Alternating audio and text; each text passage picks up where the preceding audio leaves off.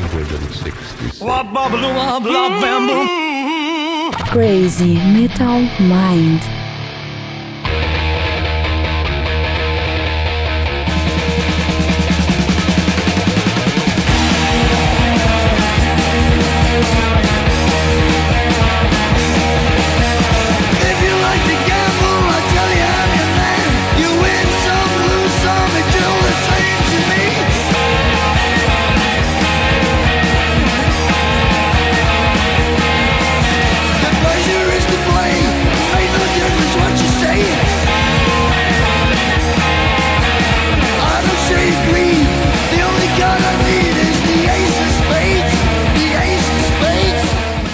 E aí, headbangers, hippies, grunges, punks, góticos, pessoas de merda que escutam essa bagaça. Nós somos o Crazy Metal Mind e nós falamos de rock and roll. Eu sou o Romo Metal e tem aqui comigo Daniel Ezerhard. Eu fiquei um pouco confuso com essa nova abertura aí. É especial pro assunto de hoje e pelo clima que estamos, infelizmente. E temos aqui novamente, depois de um bom tempo, Douglas Renner. É isso aí, galera. Que bom que a gente tá de volta aí, cara. Mas falar de um, de um assunto bem, bem chato, né? Como É. do nosso amigo Metal já. Um assunto falou. muito bom num momento bem chato, né? Então, queridos ouvintes, como é de costume, quem quiser que o Crazy Metal Mind continue cada vez melhor, com mais conteúdo, mais coisa bacana, é só acessar padrim.com.br barra Crazy Metal Mind e colaborar com a mensalidade que achar justa. Que lá você ganha algumas regalias no site também, pode vir gravar com a gente, pode escolher assunto, fica sabendo do assunto antes do podcast ir pro ar. Tem um monte de coisa bacana e ajuda muito a gente. Inclusive, em breve compraremos um microfone foda pra gravar os vídeos e o podcast. E é sucesso. E infelizmente, queridos ouvintes, estamos começando o primeiro episódio de 2016 com um assunto triste pra caramba. Fomos surpreendidos no dia 26, é isso? 27. Tô perdido. Dia 27. 27 é com o falecimento de Lemmy Kilmister, do da alma do Motorhead, vocalista e baixista. Porém, há muito tempo atrás, acho que o episódio 6 do Crazy Metal Mind, lá em 2011, a gente já gravou um episódio sobre o Lemmy, falando dele só, da vida e da personalidade, enfim. Então hoje a gente vai dedicar esse episódio não para em homenagem a ele, mas não falaremos sobre ele, falaremos sobre a banda sobre o legado dele, o principal legado que foi o Motorhead, que é a banda do coração dele, apesar de ele ter participado de outras. E também é bom deixar claro, já que o Motorhead tem 22 álbuns, então é impossível a gente falar um por um. A gente vai comentar mais sobre a banda, sobre a sonoridade, comentar alguns álbuns principais, é só, só alegria.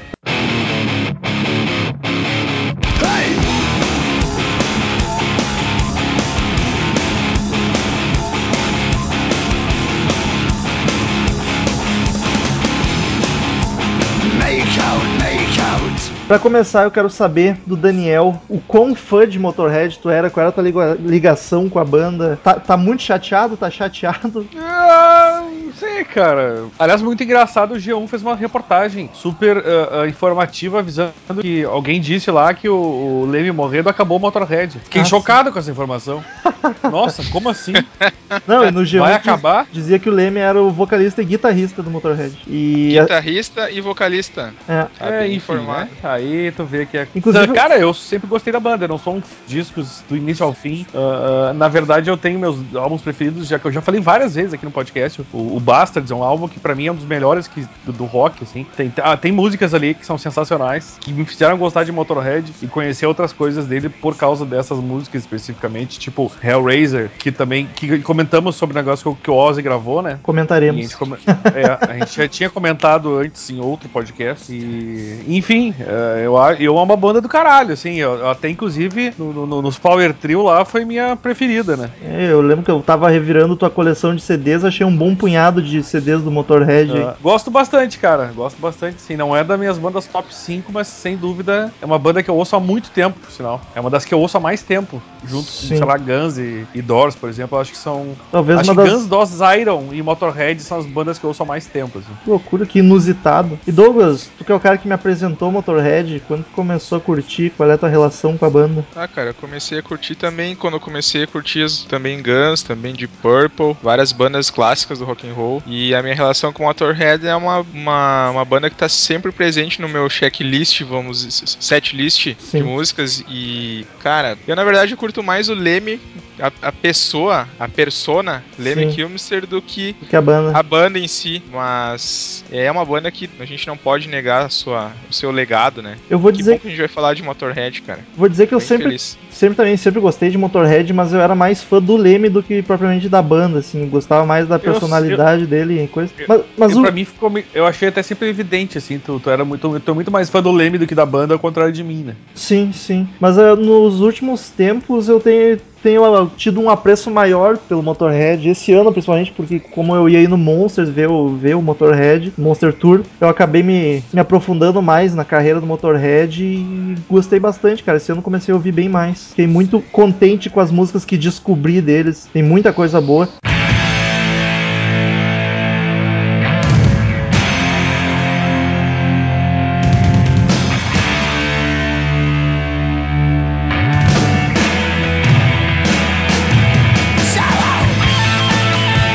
Mas então, pra ir pra, pra historinha, Leme era baixista e vocalista em alguns momentos da banda Haw- Hawkwind, que é uma bem psicodélico, psicodélico espacial, como alguns dizem. E ele foi demitido da banda por usar drogas, as drogas erradas, digamos assim, porque ele não usava o mesmo tipo de droga que os, que os outros da banda, e ele tava sempre numa vibe diferente, ele usava speed, cocaína, umas drogas mais. que fica mais ligadão, enquanto o pessoal da banda tava no, no psicodelismo do LSD e maconha, o cara quatro. Então ele foi demitido do Hawkins e resolveu fazer a banda dele, que teve, foi chamado de Bastards um curto tempo, mas logo se tornou Motorhead. E junto com o Leme, Leme tocava baixo e cantava, além de compor, ele chamou Ed, eh, Fast Ed Clark, Fast é o apelido dele, na, na guitarra, e Phil Taylor, The Animal, na bateria. Essa é a formação clássica do Motorhead, não é original, porque antes de gravar o primeiro álbum tinha os caras diferentes, mas eles nem chegaram a gravar. Gravaram um álbum que ficou tão ruim que eles nem lançaram, foram lançar só muitos anos depois. Então a formação original é, é esse Power Trio. Porém, atualmente, e já faz um bom tempo, acho que desde os anos 90 e o guitarrista desde os anos 80, Phil Campbell está na guitarra, era quem estava no momento, e Mickey D na bateria. Falando dos músicos, uma coisa muito importante é que em novembro desse ano ainda de 2015, no dia 11 do 11 de 2015, o Phil Taylor morreu, cara, o batera do Motorhead. Já foi um susto, todo mundo olhando, todo mundo comentando que se surpreendeu que ele foi antes que o, que o Leme, né, porque ele tava com 66 anos. E, mas o Leme não demorou muito, foi de atrás. É, o, o, o Leme que é conhecido, cara, a gente falou isso no podcast, então o podcast 6, cara, 2011. Nós estamos falando em 2016. É. A gente comentou que o Leme é um- um- uma pessoa que abusava da sorte quando a gente fala de saúde, né? Drogas e bebidas. E é impressionante mesmo. O Phil, cara, que. o- Aliás, desculpa, o. É o Phil, né? O cara Phil. que morreu, né?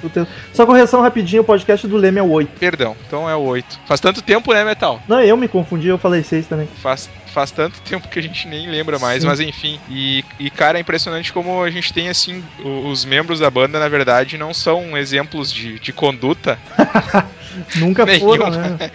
mas é, é tão estranho porque teve tantos membros da banda que passaram por diversas situações e agora é o segundo que morreu, então, né? O segundo É, da da- de forma- todos os, Da os formação membros. clássica só tem o Ed ali ainda. Pois é. Que tá que na- loucura isso, cara. Tá aí na batalha. Mas E, tá aí, tá vivo. e, tipo, o bacana do Motorhead também é que era muita personalidade, tá ligado? Não só musicalmente, mas a- o visual dos caras, a atitude deles, eles viviam aquilo mesmo, tá ligado? Uma das bandas mais rock and roll no estilo de vida, né? Era muito aquele, aquele típico, típica banda de motoqueiro, de velho motoqueiro dos Estados Unidos, apesar de serem ingleses. Eu comparo, cara, o Motorhead nesse sentido aí, metal, com o Ramones, que a gente fez um podcast sobre o Ramones há pouco tempo aí. E eles têm mesmo essa, esse uniforme, digamos assim, que é jaqueta de couro, roupa de couro. É esse estilo, o, o Leme tem esse, esse mustache clássico dele durante toda. Meu, Toda esse a mustache é dele. Dom Pedro e o Leme só, tá ligado? É, só os dois. E, e a banda em si, cara, é um visual assim, bem rock and roll, assim, um rock que a gente. Só de tu olhar pra eles, tu já vê que esses caras, puta, esses caras fazem um som sujo, pesado. E é, e é bem nessa mesmo. Bem interessante mesmo essa, essa questão de, de visual deles. Mas também é o que, que faz esse vínculo com os fãs, né, cara? Porque eles, no começo, então, no, no- até no começo da banda, eles, tinham essa levada bem, bem underground, por Bastante. assim dizer, né? Foi o, o quarto álbum deles que foi o que estourou, então eles tiveram um bom tempo tocando mais tranquilo. Apesar do Overkill, o segundo, já ser mais conhecido, eles foram bombar só no Ace of Spades. É verdade. Mas, mas assim, só pra finalizar, cara, o, esse visual deles, cara, o que eu mais me chama a atenção, assim, no, no visual da banda, claro, além do uso do, do couro, né? Digamos assim, Judas Priest, lá Judas Priest, mas o cara, eu queria ter, cara, a sorte de conhecer a coleção de chapéu do Leme.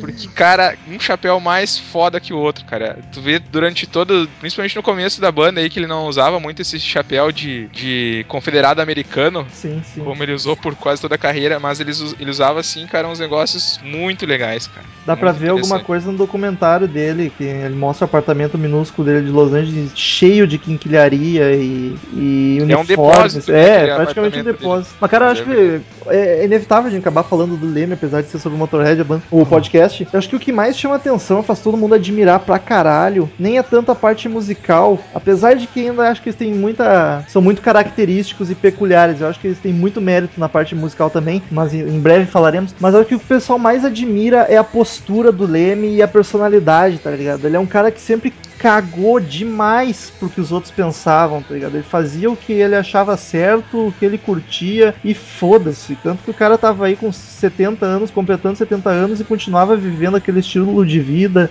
solteiro ainda, nunca casou porque dizia que não ia conseguir ser fiel a mulher nenhuma, então ele preferia ficar solteiro, usando drogas pra caramba, tá? Talvez não tanto como nos anos 70 e 80, mas ainda usava. Tipo, o café da manhã do cara era uísque com coca, quando o médico proibiu a coca por causa do, da diabetes dele, ele mudou pra vodka com suco de laranja, tá ligado? Um cara que, foda-se, eu quero viver assim, se vou arcar com as consequências, tá ligado? Eu acho que isso é o que mais chama a atenção do pessoal, é a personalidade muito forte dele e única. E, e como eh, você falou no começo do podcast que ele era a alma do Motorhead, como ele conseguia fazer isso, como ele conseguia passar isso pras músicas, né, cara?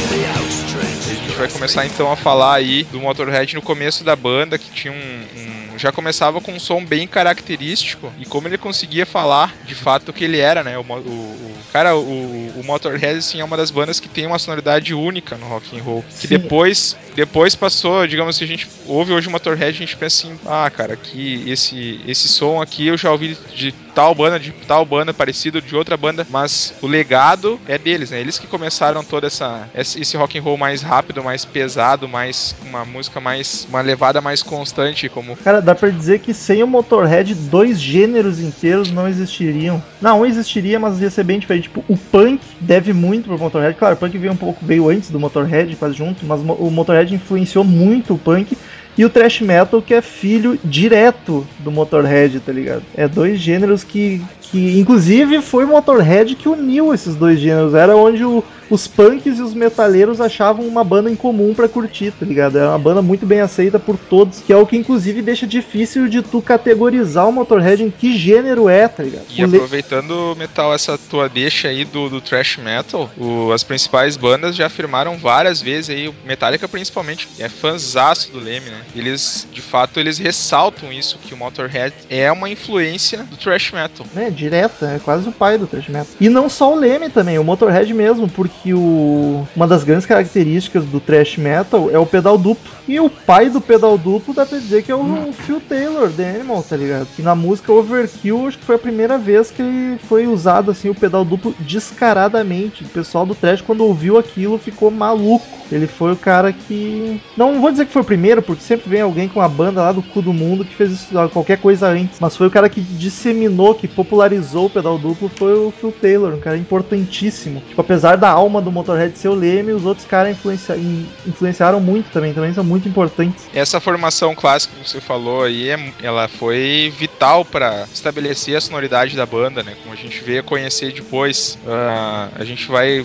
falar assim do- da evolução da banda, mas esse som rápido, cru, esse rock and roll bem característico, começou então nesses quatro primeiros álbuns aí que você falou aí, que foram os, os que, digamos, marcaram de fato o que, que- o que, que seria, o que, que viria a ser o Motorhead pra, pra quem ouviria a música do Motorhead. Sim. Cara, é, é- a gente tem que exaltar assim o, o Fast de Clark, o, o Phil Taylor e o, e o Leme. É de fato o, o conceito de Power Trio, né? Eu até acho que nessa época era mais banda. Depois que o Ed e o Phil saiu, acabou virando mais projeto do Leme, era o Leme, foda-se, tá ligado? Com músicos quase que contratados. Acho- Porque é o, o Leme depois ele era o ditador da banda, né? Exato, eu acho que essa era, essa era a época que era mais banda mesmo, três caras ali colaborando. Ago- Agora pensando uma bobagem, será que daí que vem a inspiração pro Dave Mustaine?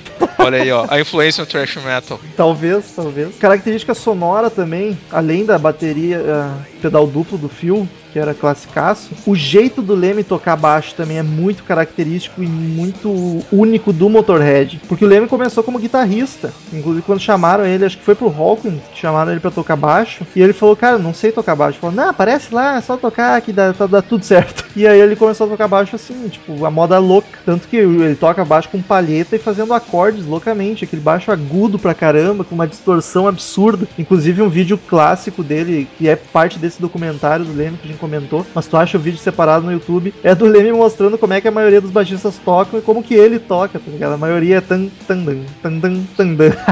Aí ele aumenta a distorção pra caralho e toca como, como Motorhead, tá ligado? Treme tudo. E até aproveitando o Metal, o que você estava falando aqui do documentário e que o, o Daniel falou, só acrescentando uma informação. Daniel, Esse- Daniel tá gravando? Cara, eu, eu tô aqui esperando uma deixa aí, mas vai embora. Eu ia só fazer. esse- essa parte do, do documentário que você falou agora foi citada no, no- na Globo, cara. Né? Saiu no Jornal Nacional uma reportagem sobre a morte do, do, do Leme. Ô louco. E eles mostram esse trecho. Eu até. desco- Eu, não, eu conheço o documentário, por já vários comentários, mas eu nunca assisti o documentário. E esse trecho que você tá falando, eles citaram na reportagem. E aí, só, já que a gente entrou nesse assunto, só fica o parênteses, quem tiver a oportunidade de assistir, que ficou uma reportagem até bem fora dos padrões da Globo. Eu achei uma, uma reportagem bem respeitosa. Normalmente fazem cagada nessas horas. né? Não respeitosa com a figura do Leme, mas respeitosa com as informações né, que foram repassadas durante a reportagem. E a gente vê que o repórter também conhecia bastante. Não foi que nem Então- na, na morte do Jill que botaram a imagem do Ozzy cantando com o Sábio.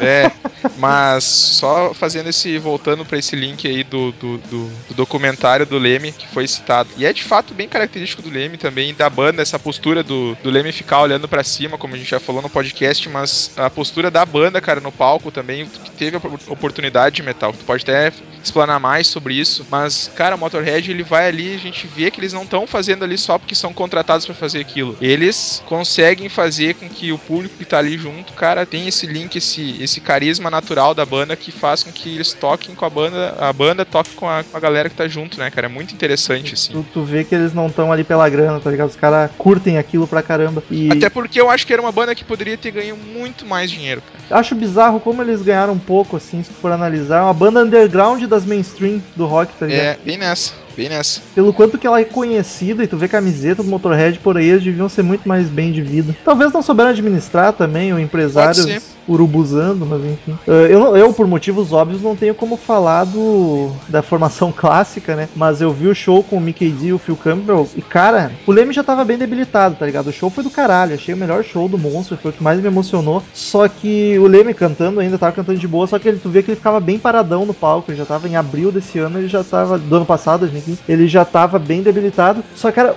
o Phil Campbell na guitarra, destruindo, cara, tocando muito, mas o grande destaque é pro Mickey D. O cara parece uma locomotiva na bateria, ele, Muito bom. ele não para de pular e bater cabeça e chamar a galera um segundo. Não entende como é que aquele cara tem fôlego pra isso. Ele não para quieto, cara, é muito, muito bacana, até porque, como o Leme, o Leme nunca foi de se mexer muito, mas como ele tava mais debilitado, fez muita diferença o Mickey D aloprando e puxando o pessoal pra cima. Apesar do público tá bem, bem morno naquele show. Mas olha só, cara, até é difícil de imaginar uma cena, as pessoas Eu acho mornas. não- Eu acho que grande parte tava lá pra ver o Ozzy.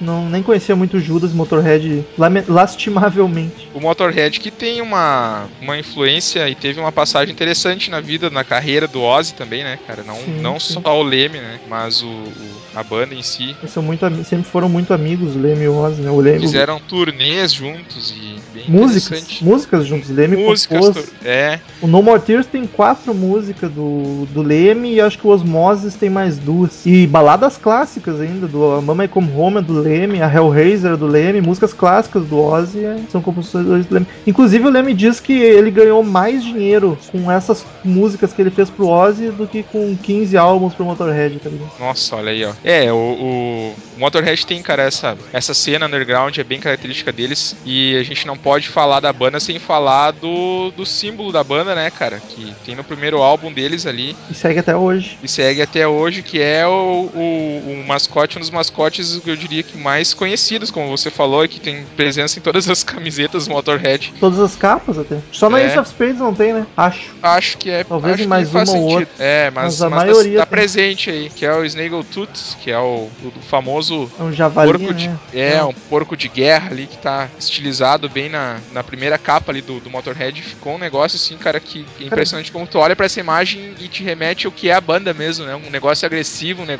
que ao mesmo tempo é feio, mas é bonito.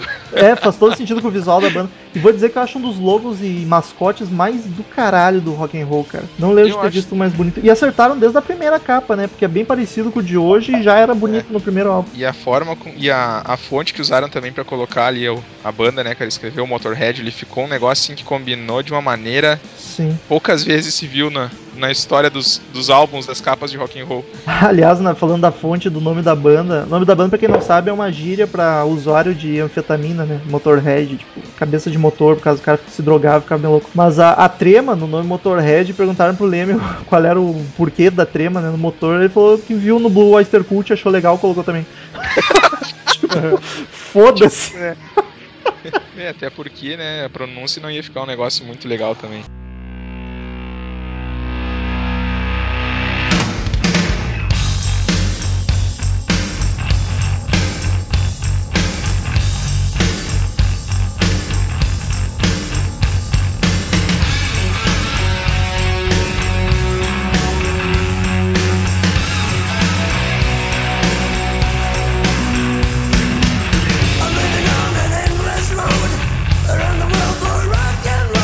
A gente já falou que o Motorhead é muito característico no som, mas como definir o som deles pra alguém que, que quer começar a ouvir Motorhead, que não conhece a banda, que gênero eles tocam, cara? Eu, eu não consigo decifrar. Trash Metal Roots.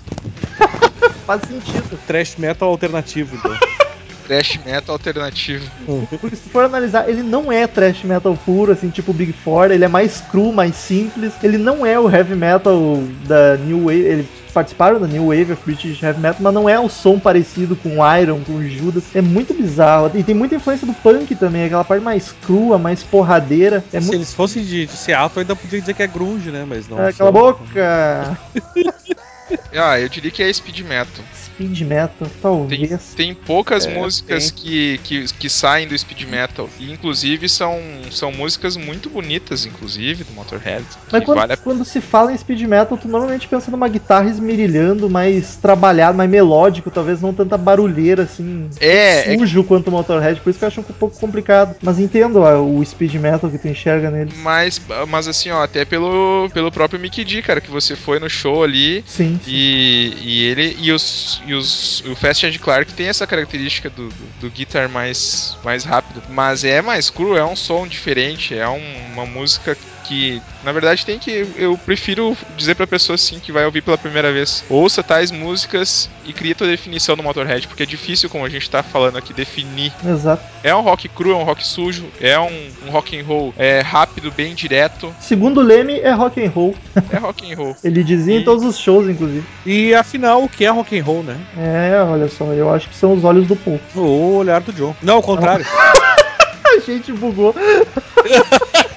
é os olhos do Joe, o olhar do o povo. olhar do povo, óbvio. Enfim. puta, citar, eu gosto pra caralho de engenheiros, mas citar engenheiros da Bahia no podcast de Motorhead é quase uma heresia, tá ligado? Ah, para com isso. Aliás, falando já que ia pra descambar, o Humberto Gessinger tweetou quando soube da, da morte do Leme que tweetou o seguinte: os Rickenbackers estão em silêncio, tá ligado? Que era o baixo clássico do É. Leme. Aliás, que baixo do caralho, tá ligado? Ele é muito bonito, é enorme, gigante aquele baixo. Eu acho que se eu, eu não sou muito desses instrumentos signature, tá ligado? Dos caras, mas o, o do Leme eu ia curtir pra caralho. Aquele baixo é espetacular. Cara, uma coisa que eu acho um pouco complicado no Motorhead é que é muito parecido tudo. É muito semelhante, é quase um ACDC da vida. Mas. Ô, cara, é, é aquele negócio do New Wave of British Heavy Metal, aqui- que tem até o, o documentário aquele que a gente cansou de falar aqui, tá ligado? Metal Headbanger Journey? Isso, que eles falam desse negócio do New Wave. Eles, eles tal- talvez. Eles estão, né? Eu acho. Eles são do, das Motorhead, do não New sei Wave. se nesse documentário tá considerado, mas o Motorhead veio nessa onda aí, sim. É. Uma das É, primeiras. então acho que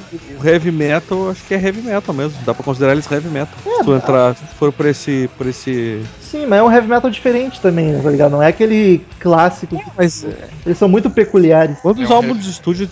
Quantos álbuns de, tu- de estúdio eles tiveram no total, né? 22. É álbum, hein? É álbum pra caralho. É álbum, cara. Lógico, o mais vendido foi o Ace of Spades. Não foi, cara? Não? Não, foi o March or Die de 92, por incrível que pareça. O Ace of Spades é o mais famoso, é o Dark Side deles, mas o que mais vendeu foi o March or Die. Não, tá de brincation, cara. É, maior sucesso É comercial. sério isso? Ah, é a informação que eu peguei, eu posso estar equivocado. E peço que os ouvintes. O, me enfim, corrijam. Rômulo, eu tenho um dado aqui pra ti, ó. Eles, eles não, pra, pra quem teve uma carreira de 40 anos aí, sei lá eu, 40. e, e 22, 23 álbuns, sei lá, ah, eles venderam, não achei muito, cara, 15 milhões de álbuns no mundo. Não é muita coisa. Isso em 2012, né? Lá em 2012. Mas até pela Não é característica da banda também, não, isso não significa tanto assim, né? Mas justifica muita coisa do que a gente tava falando na questão comercial deles, né? E aí, o, vi, o VH1 colocou eles, vejam vocês, como a 26 das 100 maiores bandas de hard rock. Ah, mas aí é, É. vira folia. Estados Unidos É porque o hard bagunça. rock, eu, é, eu digo nos Estados Unidos, eles consideram hard rock e rap é muito parecido. Ele, ele meio, ele meio que se misturam as bandas. Ah, Ô Douglas, talvez eu tenha interpretado errado aqui, me ajuda. A informação que eu tenho é que o March or Die foi o álbum mais comercial. Talvez isso não necessariamente tenha sido mais vendido, mas talvez o que mais, sei lá. Mas é um, é um álbum muito bom também, cara. É um Sim. dos mais famosos, sem dúvida, da banda. Sim. Mas enfim, Cara, é- olha que interessante, ó, Romulo, só complementando outra informação que eu, que eu achei ali, que é,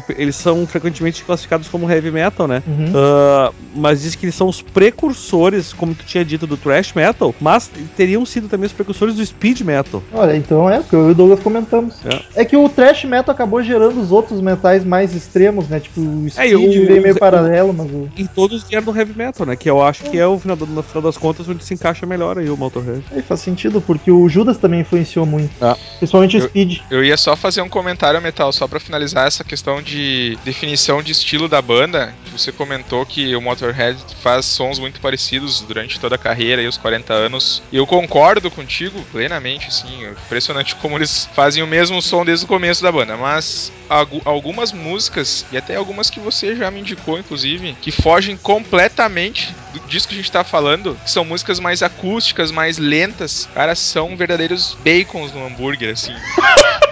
Bacons no hambúrguer. É, é o momento ó, por favor, anota a frase aí. é, o, é o bacon do hambúrguer, é a cereja do bolo. É, pra que, é uma piada interna. Mas o. Cara, é impressionante assim que são músicas que saem completamente da sonoridade da banda e como eles fazem isso muito bem. Faixas mais, mais lentas, mais acústicas, com mais violão, enfim. Tem algumas que até. Bah, agora me foge a cabeça, que tu- mas tu, tu que sabe bastante, cara. Citaremos várias, porque são minhas principais indicações. Cara, eu acho essas músicas sensacionais. Por mim, o Motorhead podia fazer um álbum só dessas acústicas. E, cara, eu acho lindo, lindo mesmo quando o Leme canta a música calminha, de boa, É assim, sem gritar. E Don't let daddy kiss me. Essa é uma. E é bizarro porque a voz do Leme é ruim, tá ligado? Ele não tem. Tu, se tu ouviu esse cara falando, tu não diz, meu, vocalista.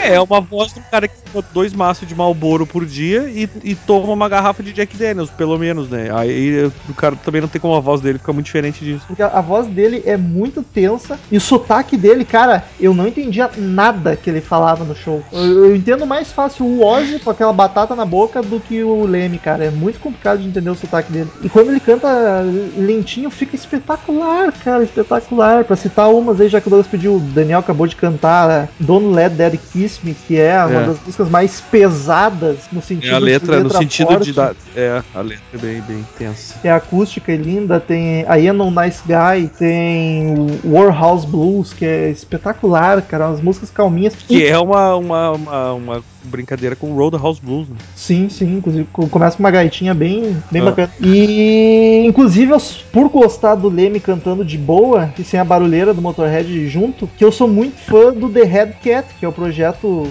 que o Leme tinha em paralelo e que ele tocava rockabilly. E a gente não vai se aprofundar aqui, só, com- só indi- indico assim, porque hoje a gente vai falar de Motorhead, mas é uma boa indicação pra quem curte rockabilly e quer ver outra faceta do Leme, The Head Cat é uma boa indicação.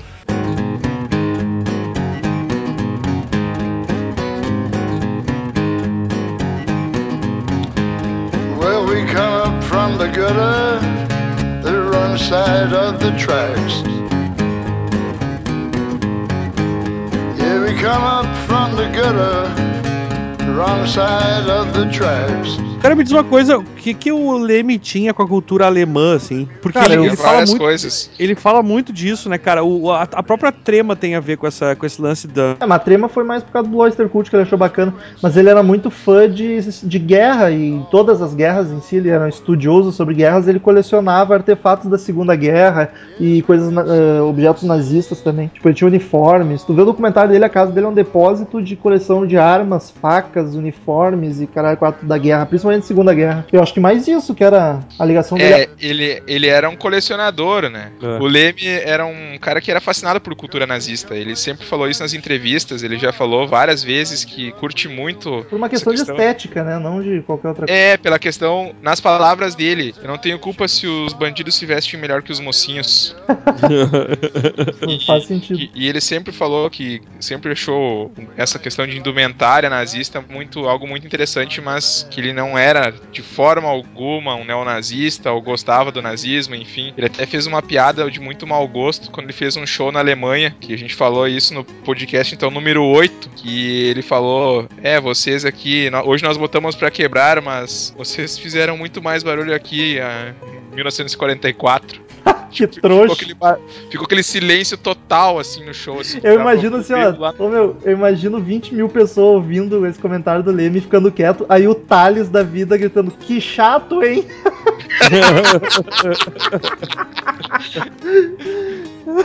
É o Bacon do hambúrguer. O, Leme sempre foi uma pessoa voltada pra essa, pra esse tipo de coleção de itens nazistas. Mas a cultura alemã, o, o- é impressionante que o, o- na verdade é uma questão também assim de, de analisar como o, o país, a Alemanha e o, e o alemão em si curte esse tipo de rock and roll, né? Halloween, enfim, eles têm uma, uma levada rock and roll bem pesada. Pô, tem o Creator, que é de lá. também. Eles, o público alemão, ele tem uma identificação natural também por ter uma sonoridade que eles curtem bastante, que o Motorhead Acept. Acept. Eu ia comentar, mas enfim.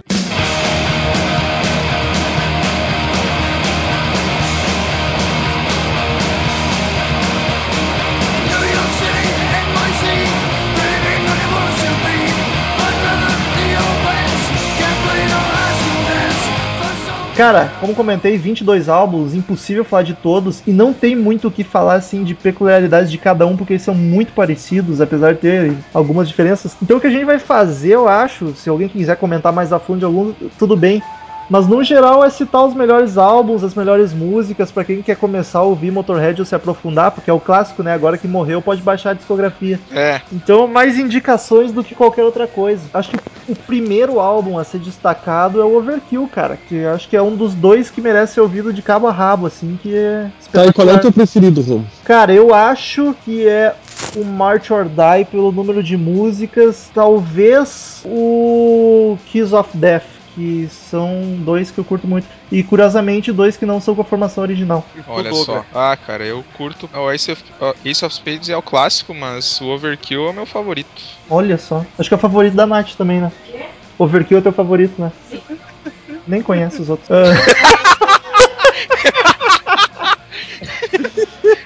Ah, poser, né? Enfim, 79 é o primeiro álbum, acho que vale ser mencionado, que é, não, é o segundo álbum da banda, mas é o primeiro que vai de destaque. Overkill, cara, a homônima Overkill é espetacular. Metrópolis é muito boa. O single desse álbum, que é Louis Louis, que é um cover, eu acho muito bacana também. Stay Queen, Damage Case, todas as músicas. É um álbum que eu, cara, pode ouvir inteiro que não tem erro. O Bomber, do mesmo ano de 79, também é um álbum bacana pra caramba. Destaco a música Bomber, Poison Stone Dead Forever. São três músicas que eu gosto muito. Tem tanta música, cara, a gente vai, olha, são 20 álbuns, cara. Tem muita música boa.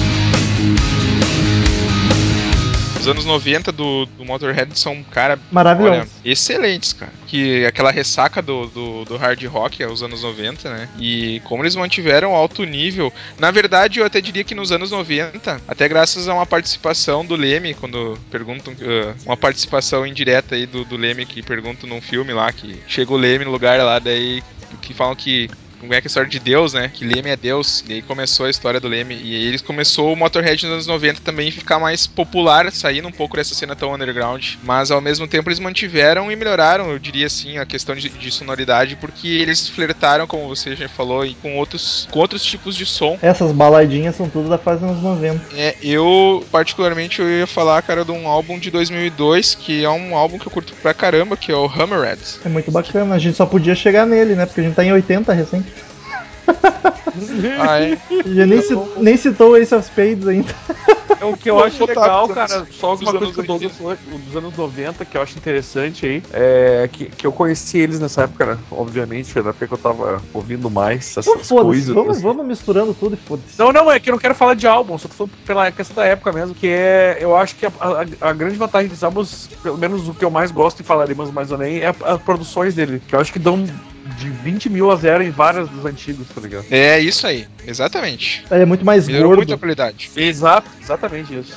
O, som, bah, bah, sem comparação mesmo. Sim, continua aí. eu- Talvez por isso que eu gosto mais até dos meus favoritos sejam dois mais antigos, mais Não, novos. os meus são. novos. Mas os meus são bem, bem do, do, dos anos 90 ali, o meu favorito, né?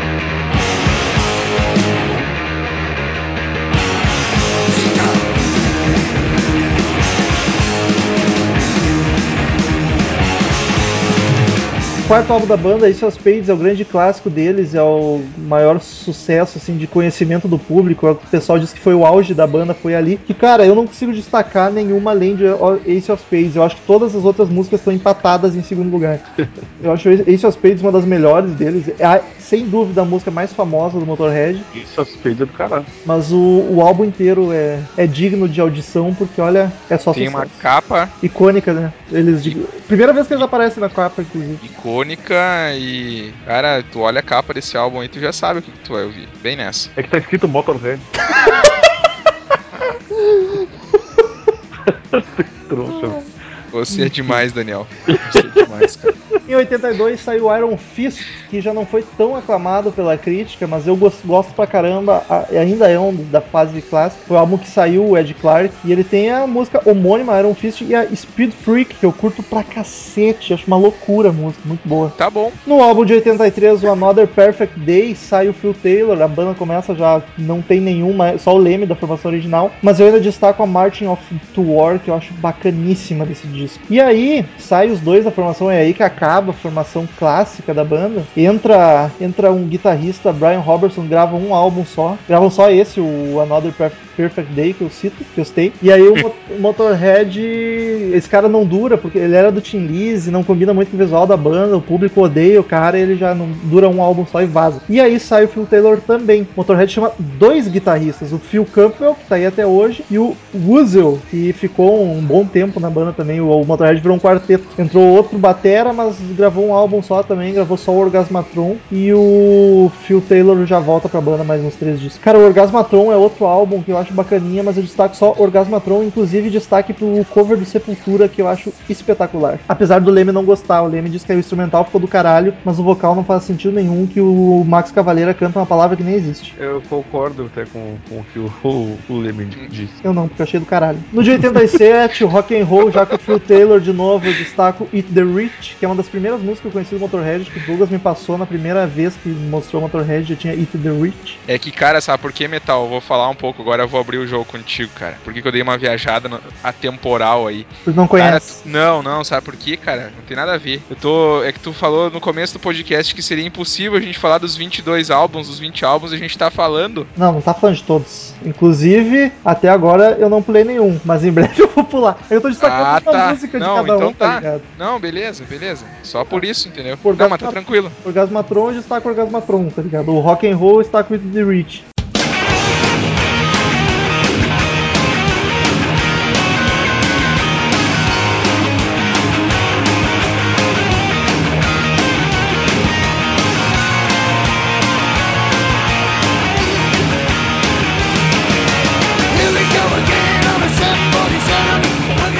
Aí em 91 saiu o álbum 1916, que eu destaco Going to Brasil e Ramones. Going to Brasil que é a minha música favorita do Motorhead, e não por falar do Brasil, mas por ser um- uma pegada bem rockabilly, assim, ó, tem a essência de rockabilly, só que pesado como só o Motorhead sabe fazer. Inclusive ao vivo fica um frenesi exuberante essa música. É uma faixa muito interessante, a letra dela é muito boa, cara. É muito bacana. E a Ramones que o Leme fez em homenagem ao Ramones. Ele é um grande fã Ah, dos Ramones. curioso. Inclusive tem vídeo dele tocando com o Ramones no palco. Muito, muito show. Aí em 92 tem um álbum que é o mais comercial deles, que é o March or Die, que eu acho que talvez seja meu favorito pela quantidade de música bacana, pro meu gosto. Quais seriam as tuas aí que tu citaria desse álbum? Cat Scratch Fever, do Ted Nugent, que eles fazem um cover bacana, só não é melhor que o cover do Pantera. Jack the Ripper é espetacular. E aí tem a Hellraiser, que é um dos maiores Ah, clássicos cara, Red. é, é- essa é uma das minhas músicas favoritas, se não for a minha favorita do, do, do, do Motorhead. Tu prefere a do Motorhead ou do Ozzy? Ah, do Motorhead. Olha só, que loucura. E o March or Die traz a música que a gente comentou, a You Know Nice Guy, que é uma baladinha assim com violão e é linda, cara, é muito bonita. E tem o Ozzy cantando no final também. O Ozzy barbudo no clipe, é uma das poucas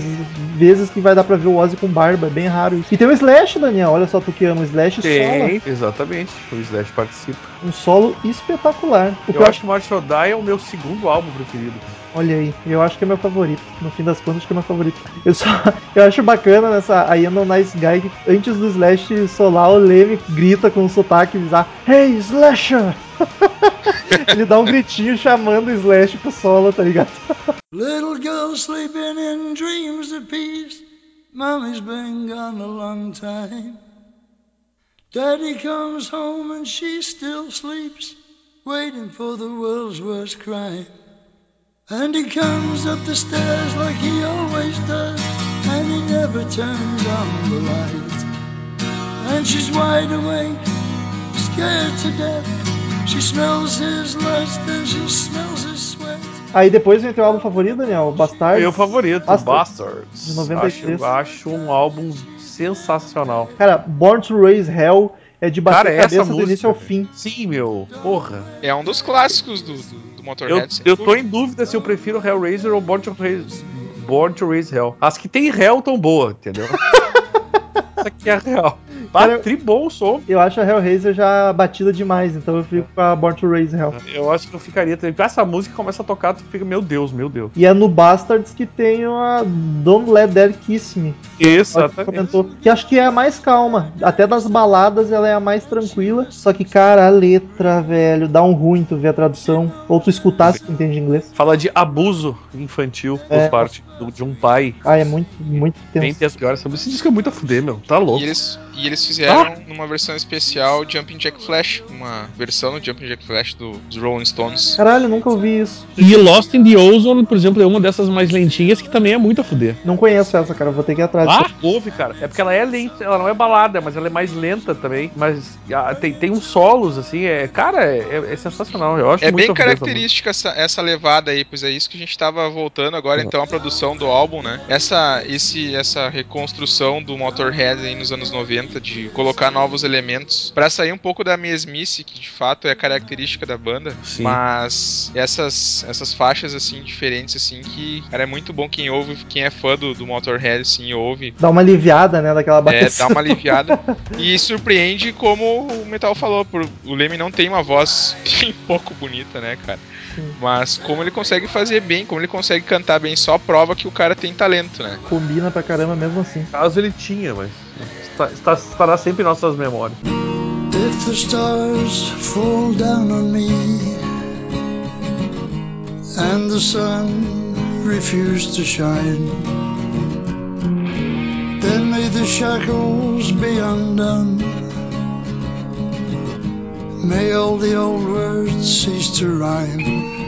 E aí, eu acho que em 93, o Bastards é o último dos anos 90, assim, que eu, que eu destaco músicas que eu acho mais bacana. Acho que ele deu, deu uma boa decaída ali no final dos anos 90 pra voltar nos anos 2000 com algumas pérolas novamente, que é o caso que o Douglas citou do Hammerhead. É assim que pronuncia Hammerhead. Hammer.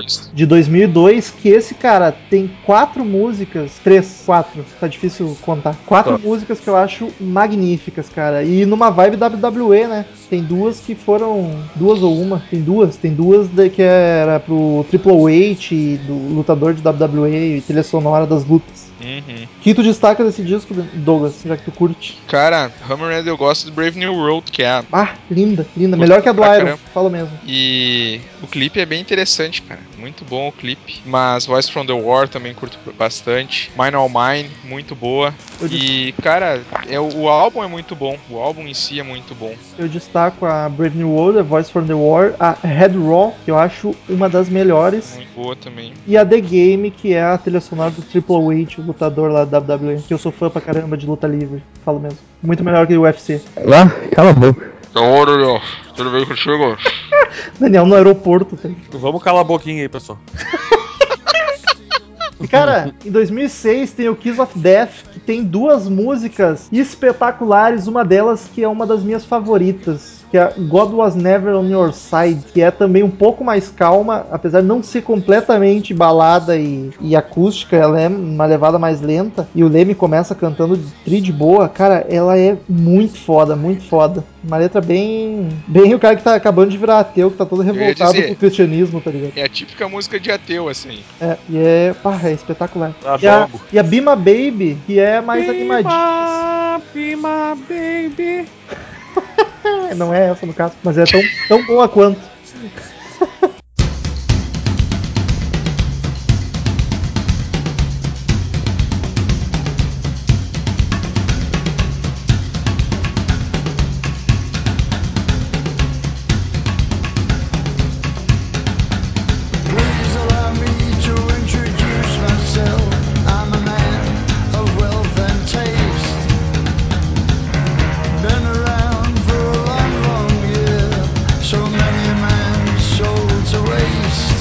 E aí, pra mim, nos anos 2000, o Motorhead teve essa volta aí com algumas pérolas, mas os últimos álbuns eu achei fraco, assim, tipo, ainda tá na, na média do Motorhead, não, não são ruins, mas aquele negócio é muito repetitivo, sem grandes destaques, tanto que esse ano eles lançaram Bad Magic, que foi o último trabalho do Motorhead, que eu, um grande destaque pra mim do álbum, a música que eu achei espetacular, tenho ouvido com frequência, é o cover dos Rolling Stones, Sympathy for the Devil, que olha, ouso dizer que talvez tenha ficado melhor que o original, hein. Ai, difícil isso aí. Olha só, veja bem. Cara, eu gostei muito da versão. Não esperava vir essa música do Motorhead. O Leme cantando deixou.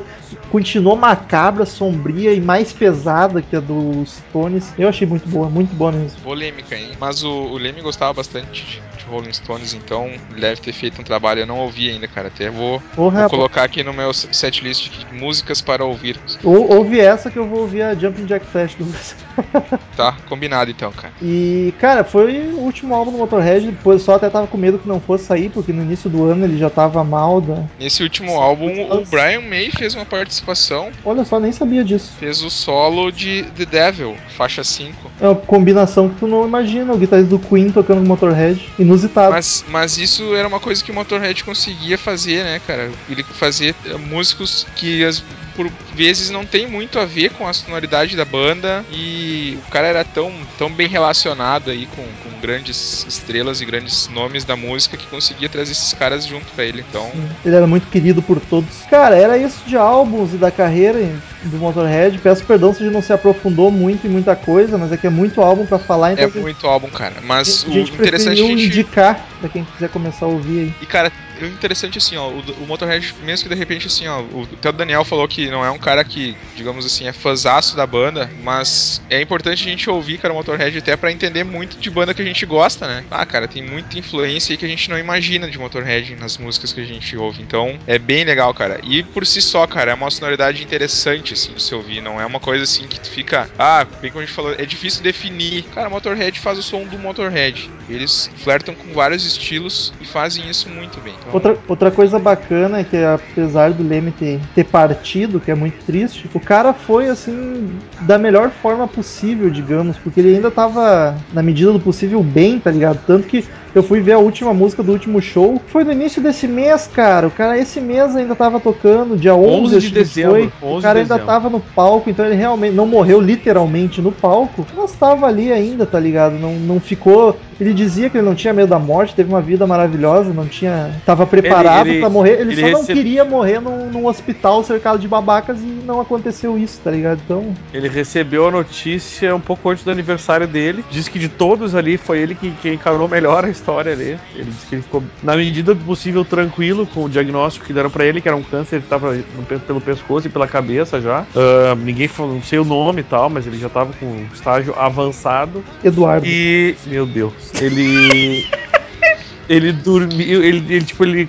Tava o cara, se não me engano, o cara do Rainbow, um daqueles bares que, que era bem. eh, o pessoal lá desde os anos 80 vai lá na Sunset segunda- Strip. Segunda casa do Leme era o Rainbow. É, e ele teria. O cara parece que ele, ele deu uma cochilada e, do- e morreu. Tipo, na verdade ele morreu, não cochilou, né, gente? Sim. Mas o cara viu, né? Parece que ele tava lá. Foi no bar? Não, não, na casa ele tava Ah visitando bom, ele. ah, bom, ah, bom. Pô, se o Leme morreu no bar aí, puta que É, pariu. aí ele do que bar, viu, pô. pelo menos o cara diz que viu ele morrer. Não sei o quanto isso é verdade. Mas que, que ele morreu, ele dormiu, assim, ele apagou e puf, bem tranquilão. Provavelmente câncer normalmente é assim que acontece, né? Foi o jeito, mas é que tá, ele, ele, passou- ele se livrou de meses de sofrimento em hospital, né? Sim. Foi muito rápido. Ele descobriu e dias depois morreu e morreu assim do nada. Assim, que, O, sabe? o Regis Tadeu, aquele crítico musical, fez uma, uma- um texto sobre a morte do Leme e eu achei muito bacana a visão que ele comentou sobre a morte do Leme. Ele disse que o Leme.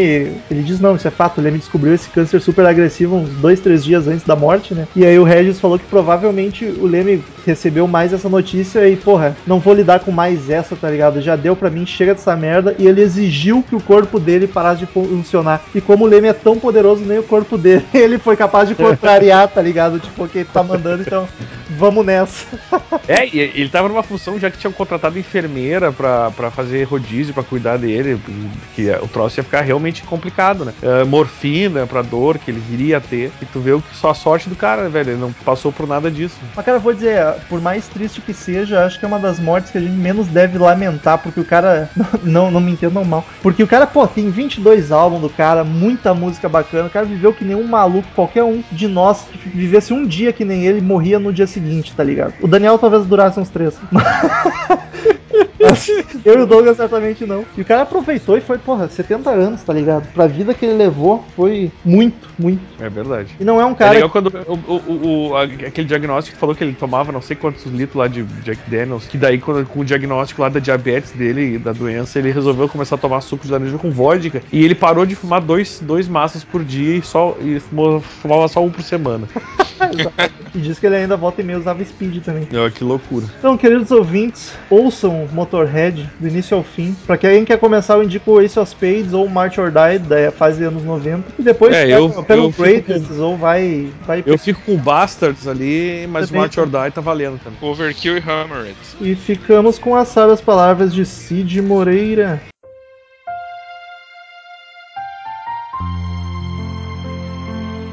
Essas músicas são como bacon no hambúrguer. Douglas 5412. Eu, eu achei que a gente ia. O Cid ia ler uma frase do Motorhead, mas com essa do Douglas não tinha como. Já não, virou um meme. Com... Desculpa aí o Leme, mas tinha que ser o Douglas. Hein? Return the sender. Return the sender. I gave a letter to the postman.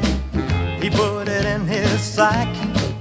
Então, queridos ouvintes, quem quiser mandar e-mail pra gente, clique e fale conosco no canto superior direito do site. Mande seu e-mail, sua crítica direto para crazymetalmind.com, que é sucesso. Curta a fanpage no Facebook, facebook.com barra crazymetalmind. Aliás, a fanpage, cara, a gente, logo que saiu a notícia da morte do Leme, eu publiquei lá na fanpage rapidamente e a gente atingiu 13 mil pessoas, cara. A fanpage tem 2 mil likes. Infelizmente, com a morte do Leme, foi o post que mais atingiu gente. Tivemos 80 e poucos compartilhamentos, que loucura. Então, curtam a fanpage lá que vocês podem ficar sabendo a morte dos seus ídolos super rápido. Siga-nos no Twitter, arroba CrazyMetalMind, arroba Zerhard, arroba MetalRomulo, arroba Douglas Renner, Renner com dois N's. Assine no iTunes, é só pesquisar Crazy Metal Mind no iTunes. Quando assinar, dá cinco estrelinhas lá pra gente, que ajuda muito. Se inscreva no canal no YouTube, que em breve, agora de janeiro, a gente já começa com vídeos, com vídeos de volta e vai ser só sucesso, cada vez mais bonito. Primeiro meio da semana vou eu, então, quando o pessoal se organiza aí. De Felipe Lima, é novo por aqui, não conheço o nome. Assunto podcast sobre banda. Salve! Gostaria de saber se vocês pretendem falar sobre The White Stripes ou algo sobre o me ou algo sobre até mesmo Jack White, que tem outros projetos. Gosto demais do trabalho de vocês, descobri por acaso com o podcast sobre teoria musical para não músicos, o 103. É, cheguei tarde pra caralho mesmo, mas estou ouvindo todo o material de vocês porque achei foda demais. Parabéns pelo programa top, espero que continue. Douglas, tu pretende falar de White Stripes? Cara, eu curto pra caramba, sou parceiro pra falar de White Stripes. Daniel é parceiro? Ah, mais ou menos. Mas vamos, vamos falar assim, uma hora sai, cara. Ou talvez do Jack White, provavelmente do White Stripes, hein? Vai daí, Douglas, então, tu com o segundo e-mail. Vamos nessa, então. Segundo e-mail da rodada hoje é do Léo, o Leonardo Leite. Opa! 2016 já apelidando os ouvintes. Opa! Bom, galera da rádio mais rosqueira da podosfera. Opa, rosqueira, não sei não, hein? Sou o Leonardo Leite Leite, tenho 22 anos e peço aos céus pro Daniel não fazer a mesma piada com o meu nome que a da vez passada.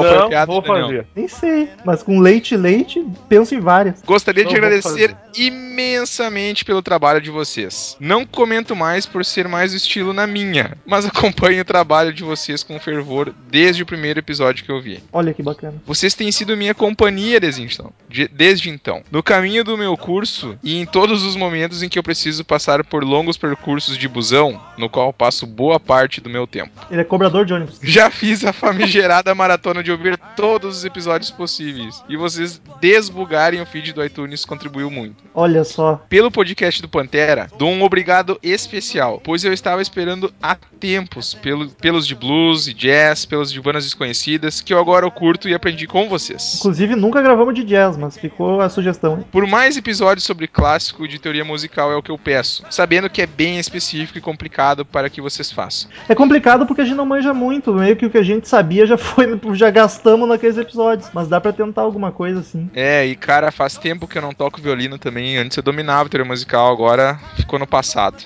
Vamos lá. Podia rolar um Lamb of God e um The Machine Head, mas que seja feita à vontade do nosso amado Lorde da Cabeleira de Prata. É. E a voz retumbante que faz as vovozinhas bambearem as pernas mais que lombada no ônibus do meu bairro. Aí, tanto Muito ônibus, eu acho que é obrigado. cobrador mesmo. Deve ser, cara. Conhece todas as lombadas. Muito obrigado pela presença de todos e que no ano que vem tenha muito mais. Já Abraço é a ano que vem. que fazem dos meus dias mais alegres. Olha só, esses e-mails bonitos me deixam muito emocionado. Então, um abraço Rafael, não, pro- adianta, não adianta chorar o leite derramado. Ah, É provavelmente. E no caso do Leonardo, o Rafael era o outro. Provavelmente era- foi a mesma piada. Não, não foi não. Daniel, lê aí o do teu amigo. Carlos Augusto Monteiro. Pá, Salve podcasters do Crazy Metal Mind. No clima de tristeza e nostalgia pela morte do ícone Leme, finalmente comento o episódio no meu tempo que me trouxe tantas boas lembranças. Como estou exatamente nos 40, lembro e me identifico muito com tudo que foi dito pelos colegas jurássicos. Eu também corri atrás de LPs do Kiss, mas no meu caso, os vendedores perguntavam: New Kids?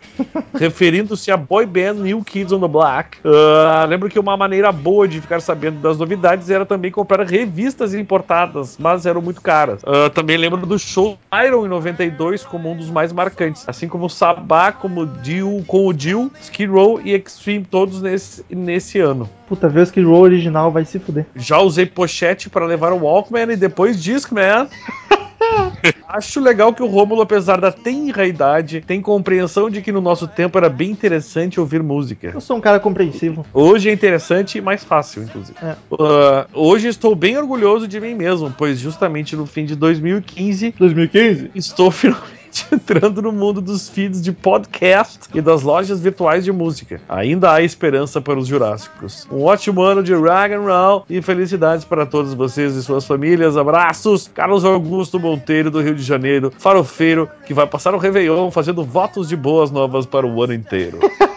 Deus o. Encerramos, É só, só melhora, hein? encerramos a leitura de e-mail com a rima do Carlos Augusto, pra variar. Charles é o Charles August. Então, queridos ouvintes, muito obrigado por mais um ano, né? Um ano, apesar que espero que continuem esse ano que está começando agora conosco. Pedimos perdão por começar falando de um assunto triste, um obituário, e já aviso que semana que vem vai ser mais um, lidem com isso. que 2016, 2015 terminou foda, então 2016 tá tendo, a gente tá tendo que correr atrás. Até semana que vem em mais um episódio maravilhoso e tchau! Tchau! Estamos encerrando. Obrigado pela presença de todos e no próximo tem muito mais.